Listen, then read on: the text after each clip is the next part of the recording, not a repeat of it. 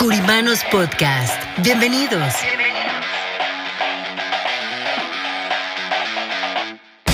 Espacio donde hablaremos de finanzas, economía, liderazgo, de los diferentes tipos de seguros como de vida, protección, anualidades, retiro. ¿Cómo lograr las metas que queremos para nuestro negocio y así llevarlo a un nivel mejor? Creemos en el poder de trabajar juntos y por eso queremos compartir esta información para ustedes a través de nuestros presentadores, Martín Curiman y Antonio Solís, y sus invitados, nuestros queridos curimanos. ¿Están listos? ¿Están listos?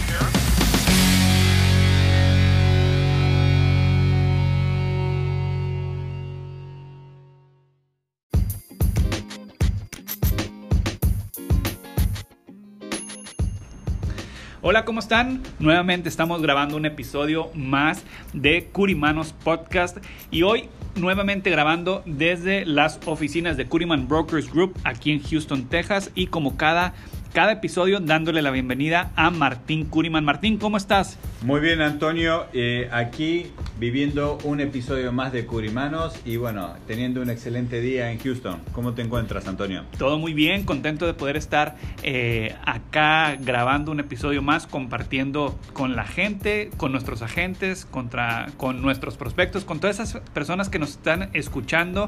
Venimos de grabar un episodio muy interesante con uno de los doctores eh, especialistas en las enfermedades crónicas. Y bueno, pero hoy queremos hablar de algo un poco más orientado hacia lo financiero, Martín. Hoy vamos a estar hablando un poco sobre los índices de los índices del mercado que son los que determinan el interés que se van a acumular o que van a estar dentro de una póliza de seguros o una anualidad. Ese índice de mercado que nos determina cuál va a ser eh, el interés que se va a estar eh, agregando a estos productos.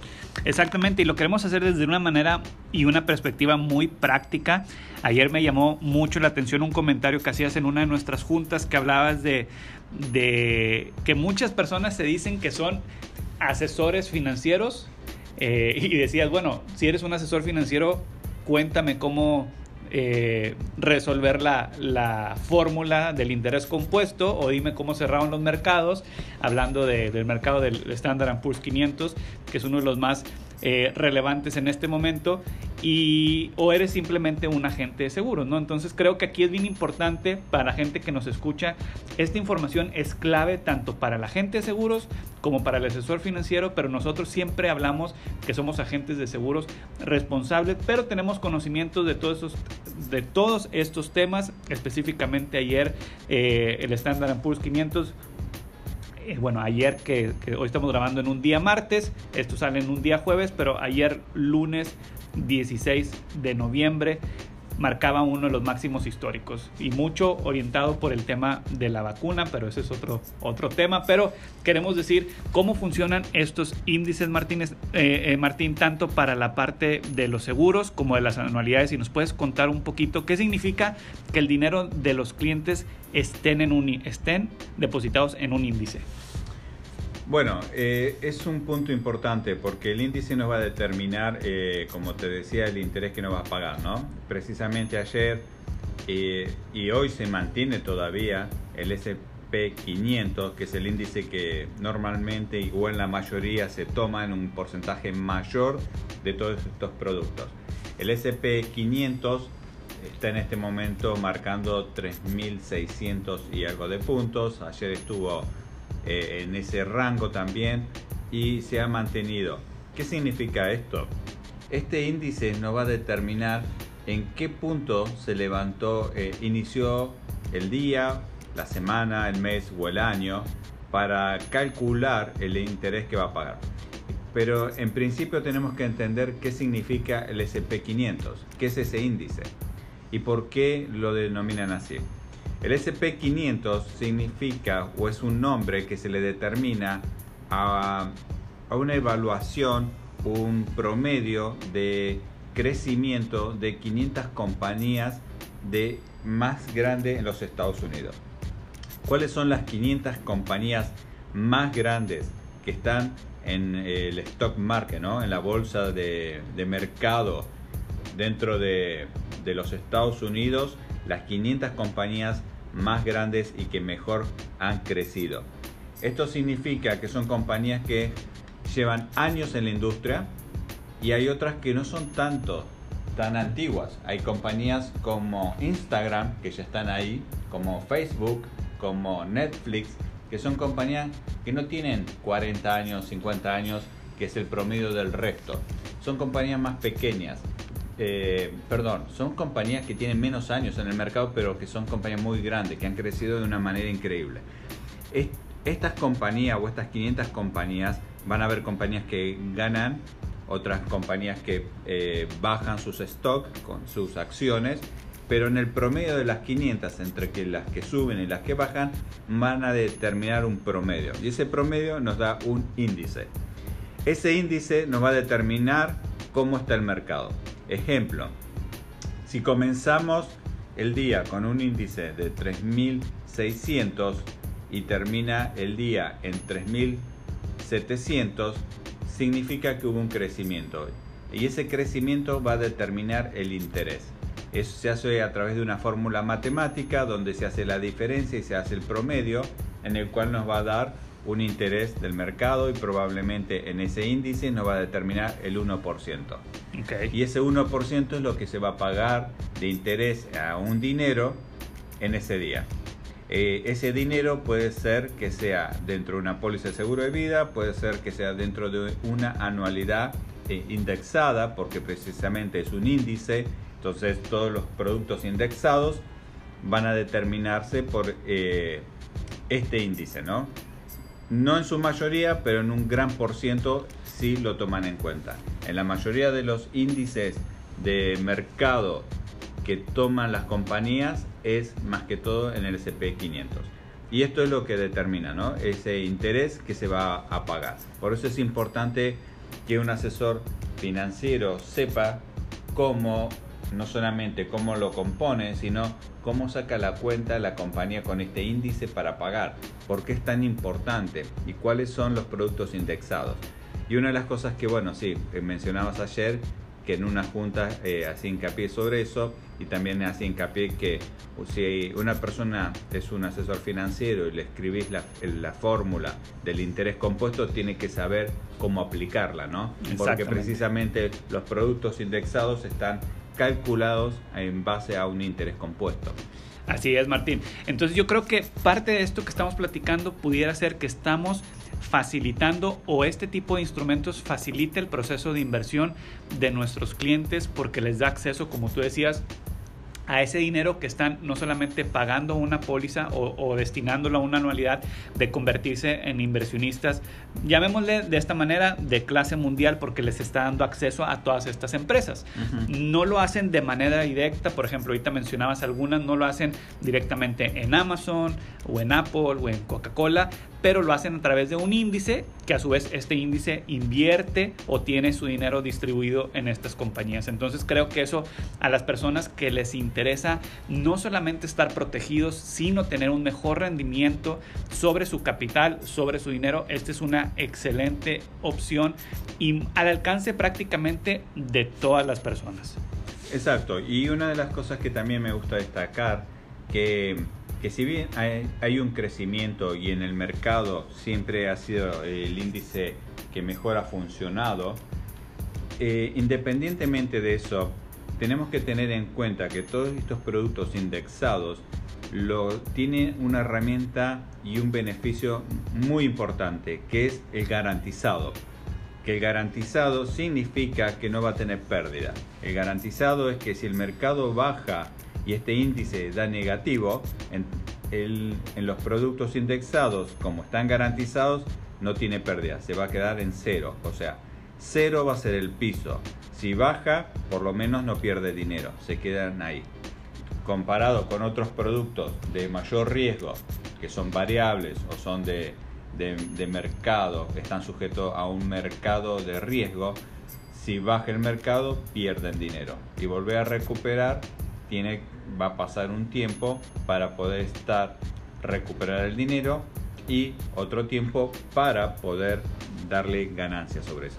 Eso es muy importante porque generalmente cuando hablamos del mercado de valores o de la bolsa de valores, la gente asocia esto a que el dinero se puede perder porque ha habido diferentes crisis, ha, habido diferentes escenarios donde eh, el mercado de valores se ve muy, muy afectado. Bueno, la pandemia es uno de ellos, pero aún con eso vemos cómo se está eh, mejorando y resurgiendo en distintas etapas de lo que va del 2020. Pero algo muy importante que tú mencionas, Martín, es que les estamos, bueno, estos instrumentos dan la opción de garantizar eso y de no poner en riesgo el dinero de, nuestros agentes. Otra cosa muy importante, Martín, aquí es el tema de los impuestos, ¿no? Que lo podemos mencionar en la parte de los... Eh, eh, digamos, IULs o de los seguros de vida eh, universal indexados. Cuéntanos un poquito de cómo sería ahí la parte de impuestos o cómo nuestros clientes se pueden beneficiar por la parte de los impuestos, Martín. Bueno, en la, en la parte de impuestos con, la, con los seguros de vidas indexados, el seguro de vida indexado o IUL, que es Index Universal Life por sus siglas en inglés, significa que va a tener un valor acumulado, un cash value, que, que es el valor que va a tener dentro de una póliza. Ese valor acumulado dentro de la póliza está sujeto a este índice, que también, una vez más, como es indexado, está garantizado, pero tiene la particularidad que como está dentro de una póliza de seguro de vida, al momento de salir el dinero o tomarse prestado o pedir el dinero a, la compañía de seguro, va a salir libre de impuestos. Y esto es una de las ventajas fiscales que tiene los productos indexados, que tiene estos productos de seguro de vida indexados, porque al salir del seguro de vida va a salir libre de impuestos. Independientemente de eso, eh, no estamos hablando de si el dueño de, de, estos productos es una compañía, una corporación o eh, un empleador que se lo da para un empleado o un empleador que lo da como un bono ejecutivo para uno de sus directores o manager, porque en esos casos no solamente va a salir libre de impuestos, sino que aparte la compañía puede deducir todos los pagos que ha hecho a través de, estos instrumentos financieros que eh, no solamente le va a dar la protección, sino va a tener una acumulación de dinero e independientemente de que puede tomar el seguro de vida en vida.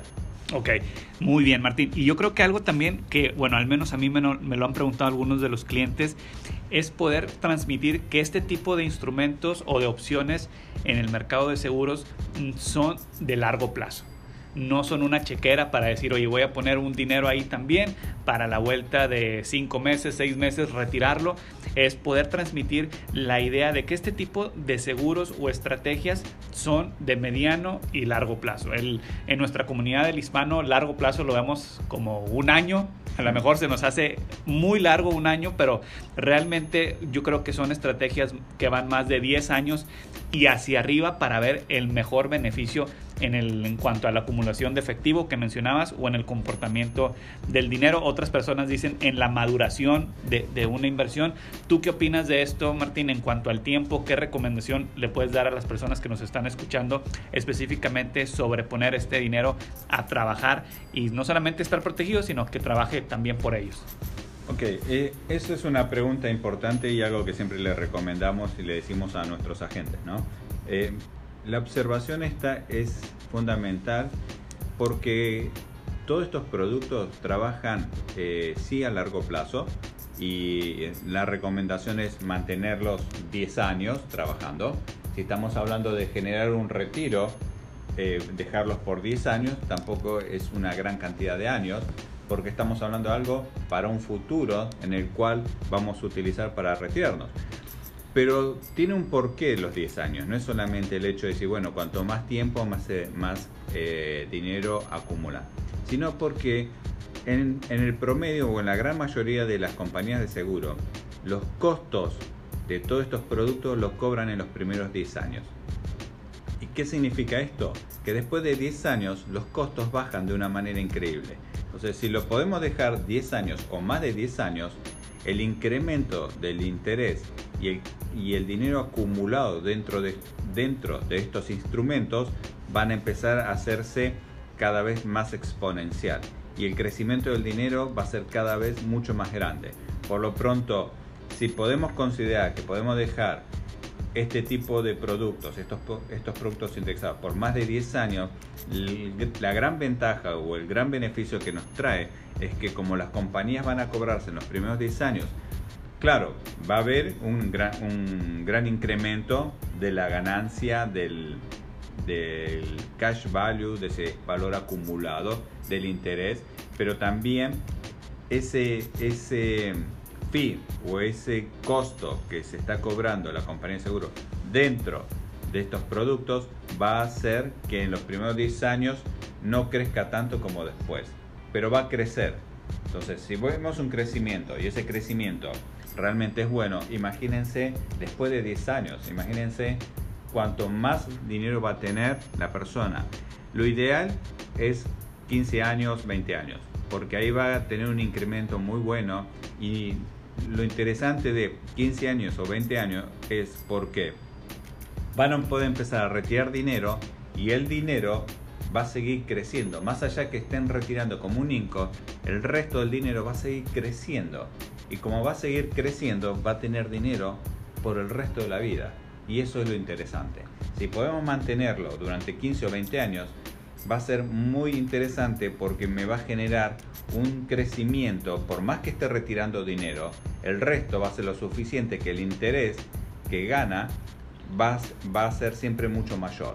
Entonces va a haber, número uno, crecimiento de dinero, número dos, un, un dinero disponible para retirar y número tres, en el evento que la persona ya no esté, va a tener su beneficiario a quien se lo pueden entregar. Ok, entonces ahorita que hablas específicamente del tiempo, mencionabas 15 y 20, ¿cuál sería la edad recomendada? Esa es una para iniciar. O también si nos puedes decir cuál es la edad mínima para que alguien pueda tener un plan como estos. Bueno, la edad mínima son 0 años. Exactamente. O sea, una persona desde que nace algunas compañías se lo, toman lo pueden tomar enseguida, otras le dicen tiene que tener 15 días de vida, otras 30 días, pero la edad es cero.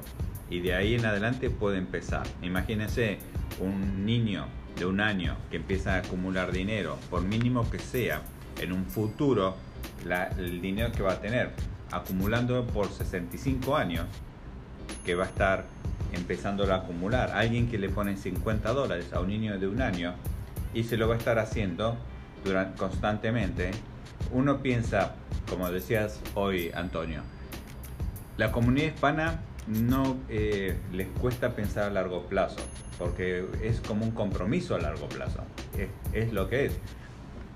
Pero 50 dólares en un pago fijo no se hace tan pesado. E imagínense 50 dólares en 5 años va a significar menos cantidad de, de dinero. 50 dólares en 10 años va a ser un, no sé, un paquete de fideos y un paquete de café. Correcto. Sí, sí, Por la misma inflación, ¿no? Imagínense en 20 años. Va a ser mucho en 25 años. ¿Cuánto significa 50 dólares? Y 25 años, ¿por qué? Porque ese niño ya creció, a lo mejor tiene su actividad y ya se puede pagar su propio seguro. Y nosotros lo pagamos como padres por 25 años. Y después él lo continúa. Y, y todavía le va a dar la oportunidad de incrementarlo y ponerle más. edad mínima, cedo. Edad. Eh, edad promedio hasta los 50 años. ¿Por qué lo tomamos 50 años, 50, 55 años? Todo depende de la edad que se quiere retirar la gente, ¿no? Si uno se quiere retirar a los 65, a los 70, hay personas que llegan a 65 años, están jóvenes, se sienten útiles y quieren continuar eh, trabajando y no necesitan el dinero todavía. Entonces los mantienen hasta los 70. Hay personas que dicen, bueno, no me voy a retirar 100%, pero voy a trabajar como part-time. Necesito otro ingreso para ese otro tiempo que dejó de producir. Entonces a los 65 empezó a retirar una parte.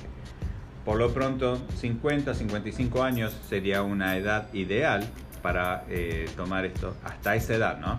Cuanto más joven, por supuesto, la acumulación va a ser mucho mayor, pero hasta los 55 años. Una persona de 60 años que hoy no llega, es muy difícil que nos diga, quiero empezar a hacer mi jubilación, quiero empezar a hacer mi retiro a los 60 años, porque lo que va a empezar a acumular no le va a alcanzar, lamentablemente, para retirar.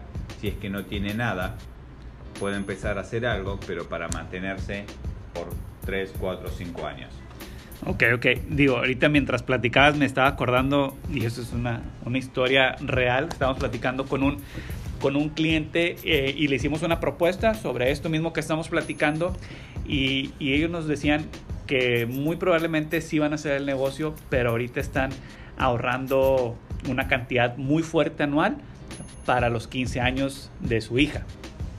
Entonces me llamó mucho la atención porque es un gasto fuerte. Yo, yo, yo, no tengo la referencia porque en mi casa son puros niños, son puros hijos, pero son a veces eventos muy costosos donde la familia prácticamente sacrifica todo por ese evento desde a lo mejor tres o cuatro años antes del evento y es prácticamente una boda o una mini boda, le puedo decir yo, pero creo que la, la comunidad hispana sí está decidiendo ahorrar, pero a lo mejor no ahorrar de una manera muy estratégica. No quiero decir otra palabra, sino muy estratégica porque, como tú decías, desde 50 dólares podemos iniciar algo para nuestros hijos o para nosotros mismos y en el tiempo irlo incrementando, Martín.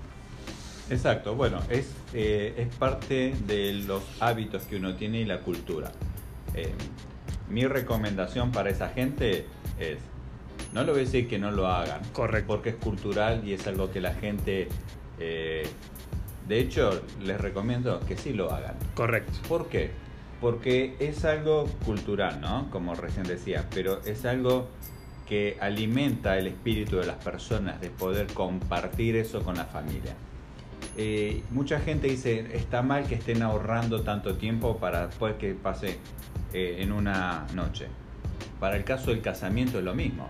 Totalmente, qué Para- bueno que lo mencionas. Para el caso eh, un funeral es lo mismo. Ujú. Para el caso, o sea, ¿por qué? Por un funeral vos podés hacer algo muy simple y sencillo.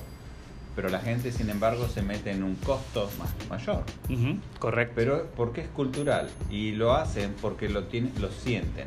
Y si vos trabajás, ¿para qué uno trabaja? Para, para darse los gustos, para vivir bien. Y si uno lo puede hacer y el gusto de la persona, como irse a un viaje o como hacer una fiesta para compartir con sus seres queridos, está bien, háganlo. Ahora, ¿cuánto tiempo están ahorrando? ¿Dos años? ¿Tres años? Sí. Para ese momento, eh, háganlo. Pero yo le veo el lado positivo a eso, ¿no? El hecho no solamente de compartir y compartir con sus seres queridos, sino que veo que la gente tiene eh, adquirió un hábito, que es el de ahorrar. Correcto. Entonces, después que termine la fiesta, no corten el hábito. Sigan haciéndolo, pero ahora sigan haciendo para uno. Empiecen a ahorrar para uno. Empiecen a ahorrar para, que, para mi futuro. Ya lo hiciste para tu hija de 15 años. Ahora hazlo para vos. Entonces, ¿por qué lo digo? Porque mayormente un padre cuando tiene una hija de 15 años probablemente tiene 35, 40, 45 años. Entonces, eh, ahora, o 50 años también, ahora que ya lo hicieron, sigan ahorrando, mantengan ese hábito de, de ahorro. Pero no me parece mal eh, la, la fiesta de, de 15 cuando la gente está ahorrando. Una cosa es endeudarse, Ok. otra cosa es prepararse anticipadamente. Entonces ahí sería el consejo, si ya iniciaste con eso, si ya tienes el hábito del ahorro, que puedas considerar algo también para tu retiro y para lo que viene después y también para que estés protegido y en caso de sufrir alguna enfermedad, pues estés cubierto por ese lado, ¿no? Exacto, así es. Perfecto, Martín.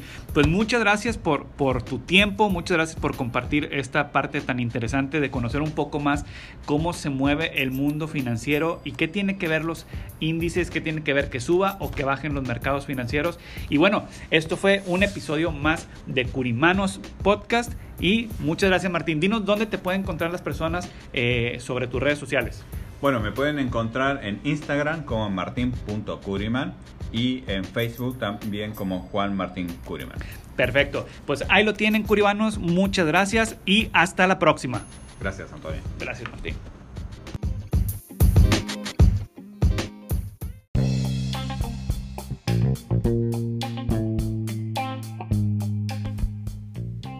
¿Está buscando un plan de retiro a su medida? Por aquí, por favor. En Curiman Brokers Group no solo le daremos la mejor opción, sino también lo acompañaremos hacia su futuro, hasta que llegue ese momento en el que usted podrá contar con una excelente salud financiera y así enfocarse solamente en disfrutar lo más valioso que posee, su vida. Visite nuestra página www.curimanbrokersgroup.com o llámenos al número de teléfono 1-800-217-1932. 1-800-217-1932. Usted es muy importante para nosotros. Curiman Brokers Group